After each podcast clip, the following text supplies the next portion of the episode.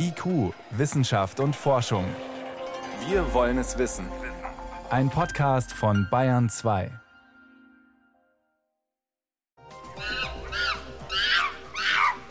Schimpansen wissen, warum sie mit anderen befreundet sein wollen. Oder auch nicht.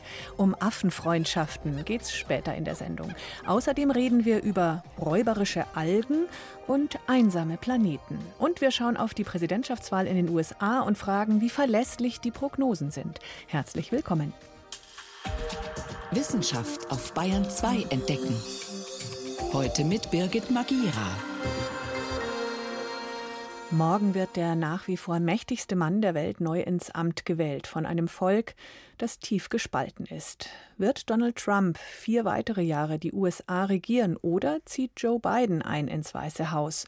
Und kann man den Wahlprognosen trauen, die im Moment Joe Biden als Sieger sehen? Bei den Wahlen vor vier Jahren waren alle völlig überrascht, um nicht zu sagen geschockt von Trumps Wahlsieg. Umfragen hatten Hillary Clinton vorne gesehen. Vor der Sendung konnte ich darüber mit Rüdiger Schmidt-Beck sprechen. Er ist Politikwissenschaftler und Wahlforscher an der Universität Mannheim. Herr Schmidt-Beck, warum sind Ihre Kolleginnen und Kollegen in den USA so daneben gelegen vor vier Jahren? Ja, es gibt äh, zwei Probleme, die damals aufgetaucht sind. Das eine ist, man hatte sich noch nicht an eine neue Ära der Wahlpolitik in Amerika gewöhnt, äh, bei der es mit höherer Wahrscheinlichkeit zu Abweichungen kommt zwischen dem sogenannten Popular Vote, das heißt den Präferenzen der Wählerschaft in ihrer Gesamtheit, und dem tatsächlichen machtpolitischen Wahlergebnis, das ja anders als bei europäischen Wahlen eben nicht direkt aus dem Wahlergebnis folgt, sondern gewissermaßen vermittelt ist durch den eigentlichen Wahlakt, durch das Wahlmännerkollegium des Electoral College. Das war ein Problem, das hat man jetzt verstanden. Man weiß jetzt, man muss eigentlich aufs Electoral College schauen und nicht auf die Präferenzen in Umfragen. Man hat aber auch an einigen Stellen gedreht, gewissermaßen methodologisch an Umfragen. Das Wichtigste, was gemacht worden ist, ist ein geändertes Gewichtungsverfahren für die Bildung der Befragungspersonen. Das hat man versäumt 2016. Das heißt, man hat damals eine bestimmte Bevölkerungsgruppe nicht genug gewichtet bei den Umfragen und tut es aber diesmal. Genau, und zwar genau die Bevölkerungsgruppe, aus der Donald Trump seine Hauptunterstützung gewonnen hat. Und das sind geringer gebildete Wähler weißer Hautfarbe.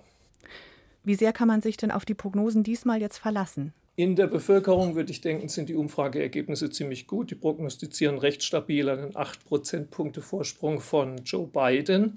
Wie sich das dann übersetzt in die Stimmverhältnisse im Electoral College, ist eine ganz andere Frage. Da kommt dieses undemokratische Moment zwischen Gesamtbevölkerung und Wahlmännern und Frauen, die das nicht exakt transportieren. Wahlforscher wie Sie unterscheiden zwischen Stimmungsbildern im Jetzt, die man für den Moment aufnimmt, und Voraussagen, wie Wahlen dann und dann in drei, vier Wochen ausgehen. Was ist da der Unterschied genau? Nun, kein Umfrageforscher würde beanspruchen, dass er in die Zukunft schauen kann und dass Umfrageergebnisse Prognosen auf eine Zukunft, die irgendwann später eintritt, äh, darstellen. Es gibt demgegenüber aber in der Politikwissenschaft durchaus eine Forschungsrichtung, die allerdings erheblich weniger öffentliche Aufmerksamkeit erfährt, weil sie auch sehr viel technischer ist, die tatsächlich versucht, Wahlergebnisse zu prognostizieren. Das funktioniert folgendermaßen. Man versucht gewissermaßen retrospektiv eine optimale Prognose tatsächlich stattgefunden stattgefundener Wahlergebnisse in der Vergangenheit auf Basis von bestimmten grundlegenden Faktoren, wie zum Beispiel der Wirtschaftslage, der wirtschaftlichen Entwicklung, das ist der wichtigste Faktor, zu entwickeln durch ein mathematisches Modell. Und wenn man da dann die aktuellen Daten reinfüttert, dann kriegt man ein wahrscheinliches Wahlergebnis. Da sind Modelle, die tatsächlich Vorhersagen des Wahlergebnisses möchten, anders als Umfragen. Und was sagen die vorher für diesmal? Es gibt mehrere konkurrierende Modelle. Das ist ein hochspezialisierter Forschungszweig in der amerikanischen Politikwissenschaft. Es sind neun Modelle publiziert worden für die Präsidentschaftswahl 2020, von denen sieben einen Sieg von Biden vorhersagen. Mhm. anderen zwei eben einen Sieg von Trump. Jetzt ist die beste Mathematik nur so gut wie die Dinge, die man da reinrechnet. Und Stichwort Corona, Stichwort so einen Präsidenten hatten wir noch nie. Diese Wahl, sowas hatten wir auch noch nie. Funktionieren da überhaupt die üblichen Berechnungsmodelle? Das ist eine höchst berechtigte Frage. Das ist mit Sicherheit auch etwas, was jeder der Autoren jeglicher Methode, um über das wahrscheinliche Wahlergebnis etwas zu sagen, unterschreiben wird. Wir haben so viele ähm, neue Faktoren, äh, angefangen von einer Art von Präsidentschaft, wie es sie in der amerikanischen Geschichte noch nie gegeben hat dass es in der Tat äh, niemand weiß, was morgen geschehen wird. Wer heute die Nachrichten verfolgt hat, hat ja schon gesehen, es gibt bereits so an Gewalttätigkeit grenzende Auseinandersetzungen im Zusammenhang mit dem Wahlgeschehen. Manche Kollegen auch befürchten, dass es davon morgen noch viel mehr geben wird, wie unter solchen Umständen eine Wahl ordnungsgemäß ablaufen wird. Und das wird ja, wird ja unterstellt bei allen Prognosen und Modellen. Das weiß niemand, sodass ein erhebliches Maß von Unklarheit, Ungewissheit uns begleiten wird bis möglicherweise noch erhebliche Zeit. Wie sehr können denn auch Wahlumfragen wiederum das Wahlverhalten beeinflussen? Gibt es da eine Rückwirkung? Es gibt eine, die in Amerika bei Vorwahlen sehr wichtig ist. Das ist das sogenannte taktische oder strategische Wählerverhalten. Wir kennen das in Deutschland im Zusammenhang mit dem Umgang mit der 5%-Klausel oder koalitionsorientierten Wahlentscheidungen. Das spielt bei Vorwahlen eine Rolle bei Hauptwahlen, wo ja nur immer zwei ernsthafte Kandidaten miteinander konkurrieren, da gibt es etwas, das nennt sich der Bandwagon-Effekt. Äh, das bedeutet, dass sozusagen wahrgenommene Minderheiten sich wahrgenommenen Mehrheiten anschließen. Da wäre meine Vermutung aber, dass in der hochpolarisierten Situation der amerikanischen Politik, die wir inzwischen haben, so etwas ausgeschlossen ist. Was ist denn Ihre persönliche Prognose, Herr Schmidt-Beck? Meine Prognose ist, ich weiß es wirklich nicht. Es ist eine ausgesprochen offene Situation. Es gibt eine kleine Restwahrscheinlichkeit, dass Donald Trump diese Wahl gewinnt. Es gibt eine größere Wahrscheinlichkeit, dass Joe Biden sehr früh klar als Sieger feststeht. Die wahrscheinlichste Situation von allen Optionen, die es gibt, ist eine unklare Situation, bei der es bis zu mehreren Tagen nach der Wahl noch dauern wird, bis tatsächlich eine Entscheidung fällt, wer die Mehrheit im Electoral College im Wahlmännergremium hat. Diese Zeit wird, äh, außer es gibt sofort klare Verhältnisse durch einen Landslide-Seat von Joe Biden, diese Situation wird mit Sicherheit ausgenutzt werden von den Republikanern. Ähm, der Präsident selber wird äh, das versuchen, seine Partei, Freundinnen und Freunde werden versuchen, die Auszählung zu behindern und möglichst früh zu beenden, weil sie sich davon die Chance auf eine Mehrheit versprechen. Vielen Dank. Rüdiger Schmidbeck war das Politikwissenschaftler und Wahlforscher an der Universität Mannheim zur bevorstehenden US-Wahl und den Prognosen dazu. Danke fürs Gespräch. Gerne.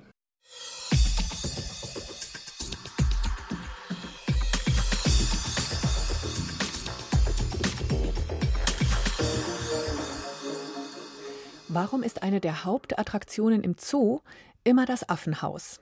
Wäre die Tierforscherin Jane Goodall genauso berühmt geworden, wenn sie statt Menschenaffen zum Beispiel Schildkröten erforscht hätte?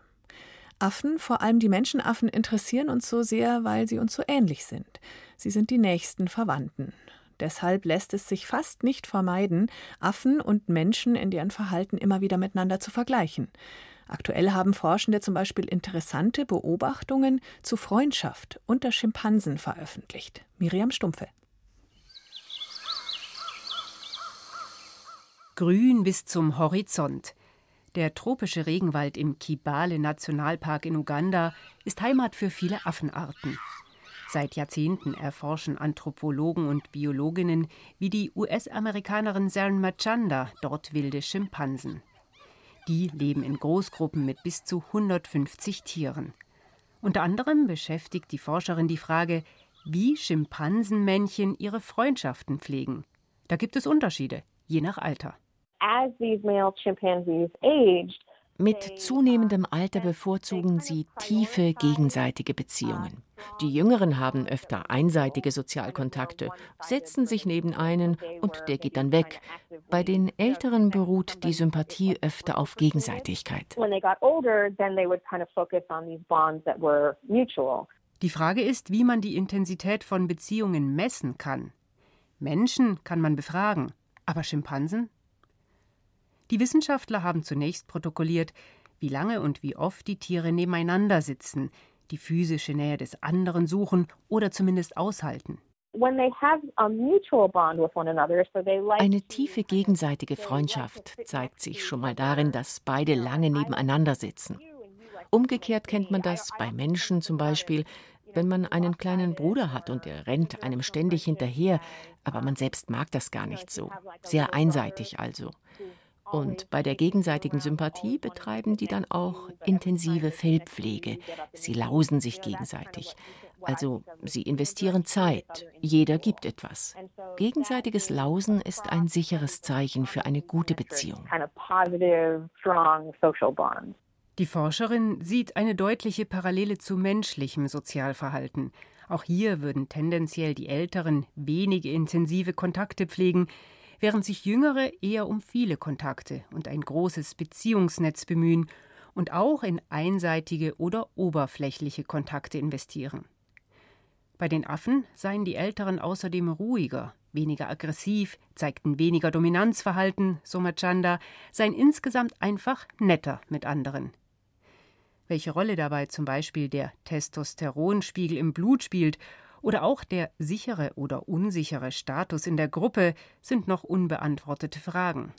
Sarah Machanda vermutet, dass erfahrene Männchen meist deutlich besser ihre Emotionen regulieren können, sprich nicht gleich ausflippen, wenn's stressig wird.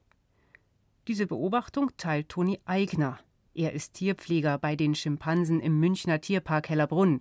Im Affenhaus sitzt Willi direkt hinter der Scheibe und schaut halbwegs interessiert zu uns herüber. Er ist der Ältere und Anführer der Gruppe. Dann gibt's noch den jüngeren Heißsporn Walter. Der Jüngere, der ist tatsächlich etwas kräftiger als der Gruppenanführer. Allerdings muss man jetzt dazu sagen, der Willi ist einfach der Geschicktere in Sachen Umgang mit den Familienmitgliedern. Er ist einfach diplomatischer, wenn es darauf ankommt. Der jüngere Bruder ist einfach ein ziemlicher Hau drauf, also so ein ziemlicher Rowdy. Und dementsprechend ist da ein freundschaftliches Verhältnis, naja, wenn der Jüngere, also der Beuter, da seine gespinnerten fünf Minuten hat, dann gehen da auch gerne mal die, die Wege auseinander.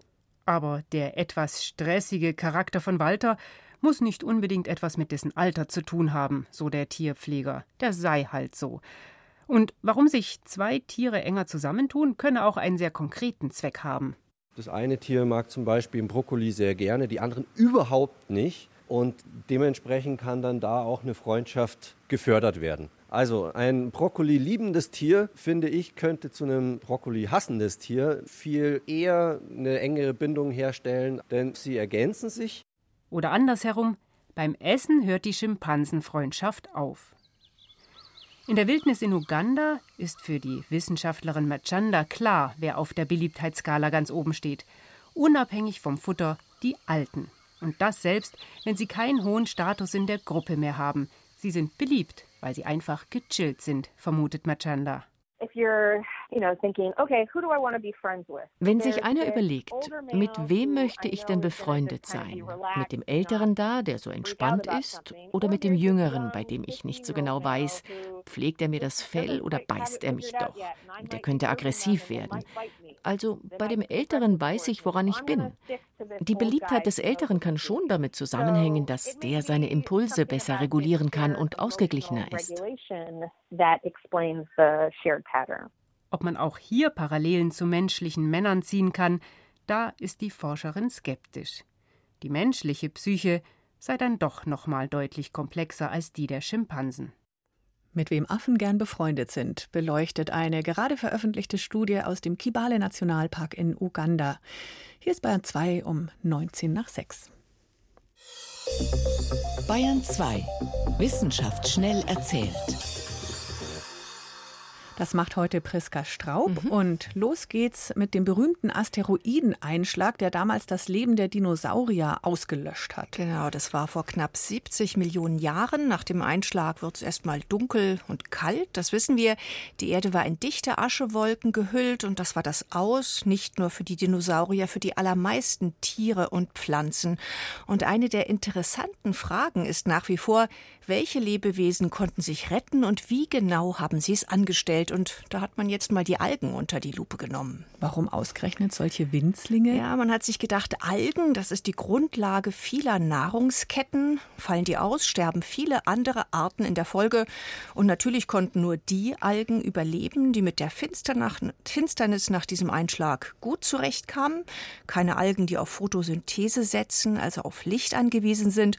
Und genau das konnten die Forscher jetzt auch zeigen anhand von Mikrofossilien. Die überlebenden lebenden Algen waren vorwiegend räuberisch. Die haben Bakterien in ihrer Umgebung vertilgt und dafür hatten sie kleine Geißeln, also Anlagen dafür konnte man an diesen Fossilien auch erkennen. Mhm. Die Algen konnten umherschwimmen und auf Beutefang gehen und die Fähigkeit zur Photosynthese für Algen, die ist erst wieder attraktiv geworden, als das Sonnenlicht zurückgekehrt ist. Klar. Und es gibt heute noch eine weitere Meldung, weitere ungewöhnliche Beobachtungen aus unserer Vergangenheit, aus unserer kosmischen Vergangenheit. Wir haben einen heimatlos durch die Milchstraße wandernden Verwandten, einen ganz kleinen Exoplaneten, einen Einzelgänger sozusagen ohne Heimatstern. Ach du meine Güte, der arme Einzelgänger. Planeten sind ja normalerweise Teil eines ganzen Sternensystems. Genau wegen der Gravitationskräfte, die sorgen dafür, dass Planeten um einen Stern herumkreisen gewesen, aber natürlich passiert es, dass Planeten herausgeschleudert werden aus diesem System, wenn ein Stern zum Beispiel implodiert.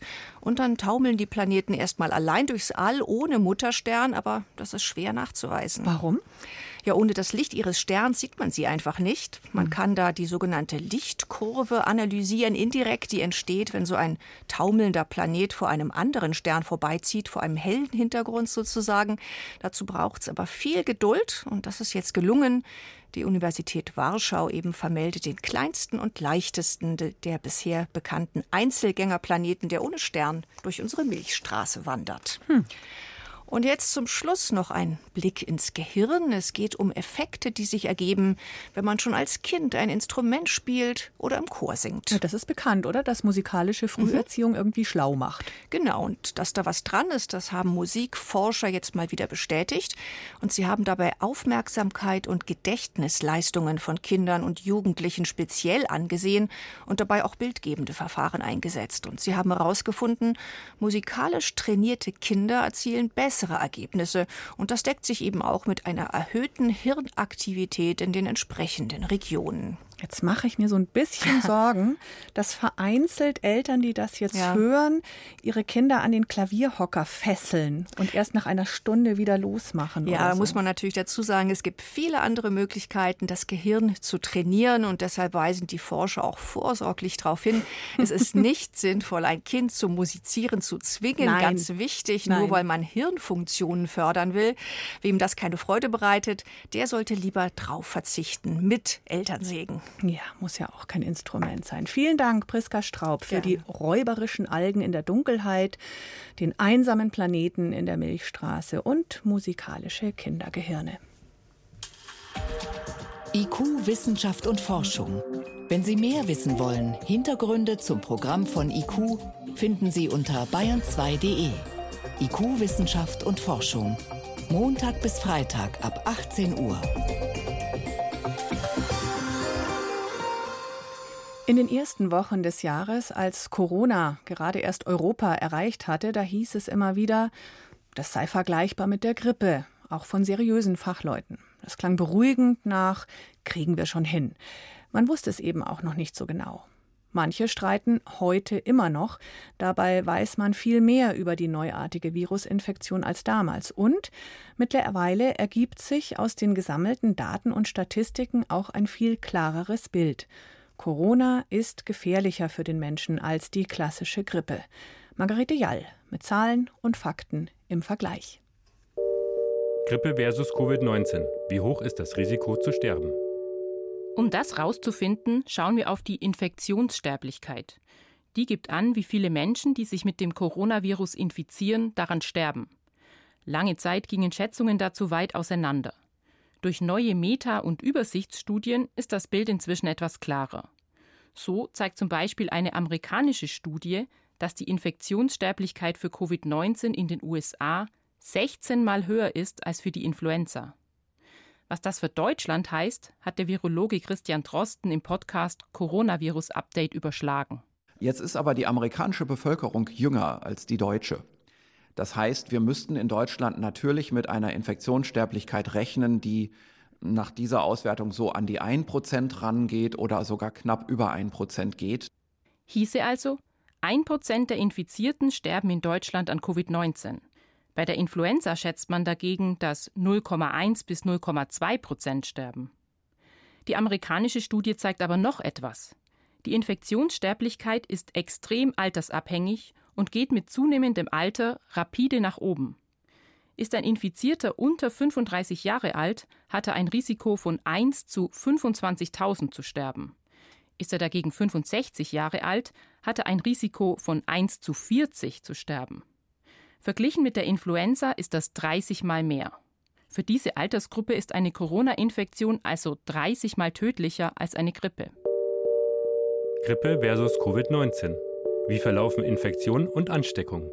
Das Robert Koch Institut schätzt, dass im Laufe einer Grippewelle 5 bis 20 Prozent der Bevölkerung erkranken. Mit dem Coronavirus könnten sich dagegen bis zu 66 Prozent infizieren, wenn nicht entsprechende Maßnahmen ergriffen werden. Der Grund. Das Coronavirus ist wesentlich ansteckender als das Grippevirus. Bei einer Grippe geht man davon aus, dass ein Infizierter etwa 1,3 andere Personen infiziert. Während bei dem SARS-CoV-2-Virus ist der Faktor über 2, also etwa 2,2, 2,3, was sich eben gerade bei einem exponentiellen Verlauf sehr negativ auswirkt erklärt der Neuroimmunologe Martin Korte vom Helmholtz-Zentrum für Infektionsforschung. Hat einen die echte Grippe erwischt, dauert es zwei bis drei Wochen, bis man wieder gesund ist.